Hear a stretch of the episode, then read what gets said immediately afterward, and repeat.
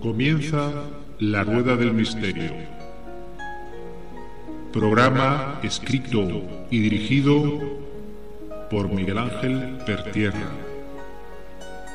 Subdirección técnica María José Puche.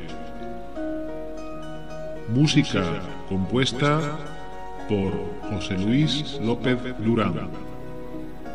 Comienza La Rueda del Misterio.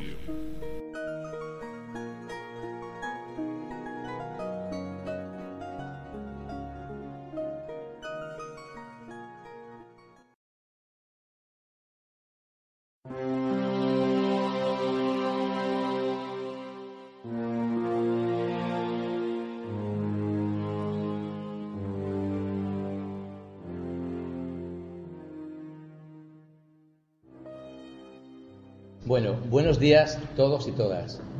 En primer lugar, Antonio, eh, gracias por eh, ofrecerme la oportunidad de que un trocito de mi camino sea acompañado por todos y cada uno de vosotros. Esto hace que el sentido de mi vida cobre significado. Así que gracias, muchas gracias a todos. En segundo lugar, eh, creo que lo que se está llevando a cabo en este centro es una misión que va mucho más allá, al menos de lo que comprendo a título personal. Muchas veces una palabra, una mirada, una sonrisa, un libro, una película, una frase que llegue a cualquier alma que está deseosa de conocimiento puede ser el inicio el inicio de con esa semilla construir un jardín en ella y para ella. Es por esto que para mí es sumamente importante, muy importante, esta oportunidad, repito, desde mi corazón abierto, gracias a todos, a todos, a todos. La primera parte de lo que habló Antonio, que son los titulitos, me gustaría que los olvidarais, si es posible de lleno. Solo intento ser menos necio igual a inconsciente cada día de mi existencia. Solamente eso. El resto sirve de poco. Lo que pasa que a veces Antonio me dijo con muy buena fe, algo hay que poner. Y bueno, pues será por poner, se pone. Y ya a partir de aquí voy a comenzar eh, a lo que me dispongo a que sea algo constructivo, con que sea solamente para una de las almas que hay aquí, por supuesto que ha valido la pena con creces. Voy a comenzar con una diapositiva. ¿Se ve atrás? Bien. No hay un camino hacia la felicidad. La felicidad es el camino. Creo que tiene muy poca explicación al final, eh, si os parece, dejaremos un hueco con el permiso de Antonio, según el tiempo, para que todas las dudas que haya se puedan ir, en la medida de lo posible, aclarando.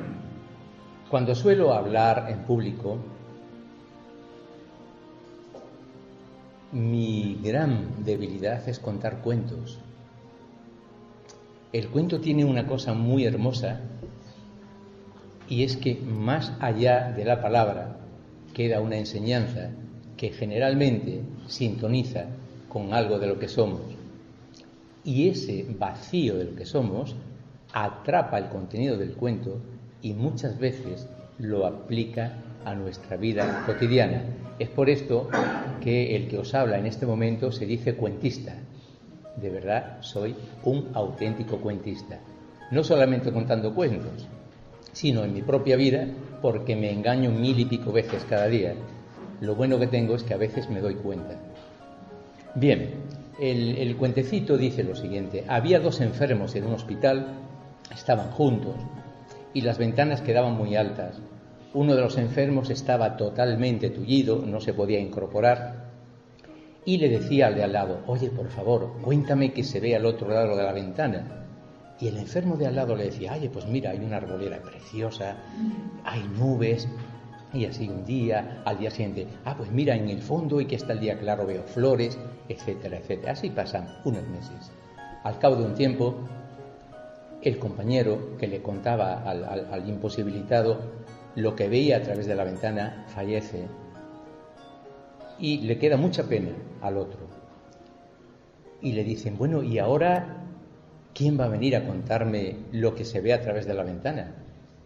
Dice, pero bueno, ¿cómo, cómo le van a contar si el hombre que tenía usted de compañero estaba ciego? Cuando cuento estos cuentos que nunca terminan de impactarme, me quedo siempre en silencio diciendo, madre mía, madre mía. Bien, entramos un poquito en materia, ya estamos un poquito envolviendo.